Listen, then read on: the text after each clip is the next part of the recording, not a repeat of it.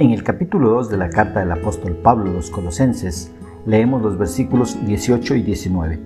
En la traducción Reina Valera de 1960, la palabra del Señor dice, Nadie os prive de vuestro premio, afectando humildad y culto a los ángeles, entrometiéndose en lo que no ha visto, vanamente hinchado por su propia mente carnal, y no haciéndose de la cabeza, en virtud de quien todo el cuerpo, nutriéndose y uniéndose por las coyunturas y ligamentos, crece con el crecimiento que da Dios.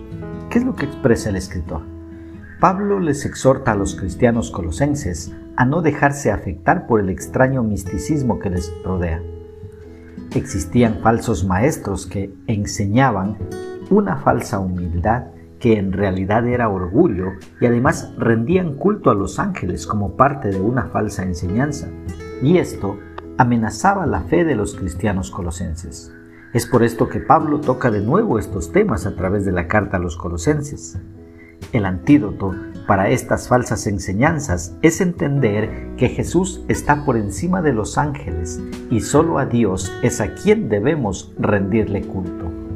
De estos falsos maestros, Pablo dice, entrometiéndose en lo que no ha visto, vanamente hinchado por su propia mente carnal y no haciéndose de la cabeza. Pablo dice que esta gente inventaba cosas con el fin de sacar provecho personal y no de honrar a Dios. Esto describe la arrogancia espiritual de los falsos maestros y de aquellos que creían en lo que éstos enseñaban. Hay pocas cosas más peligrosas entre los cristianos que el orgullo espiritual y la arrogancia. Cuando estos extraños movimientos místicos surgen en la iglesia, no atraen a todo el cuerpo, sino solo a unos pocos cristianos. En cambio, Jesús, que es la cabeza de la iglesia, quiere que todo el cuerpo crezca junto. Este es el plan de Dios para el crecimiento de la iglesia, que permanezcamos fielmente conectados a Jesús, que es nuestra cabeza, y Dios nos dará el crecimiento. ¿Cómo podemos aplicar esta porción bíblica a nuestra vida? Primeramente teniendo cuidado de caer en la idolatría. Todo lo que le quite del primer lugar a Dios en nuestra vida se convierte en un ídolo y Dios aborrece la idolatría. Solo a Él debemos adorarle y no necesitamos ver nada para adorarle, sino solo saber que Él existe y que está muy cerca de nosotros. Adorémosle al Señor en espíritu y en verdad.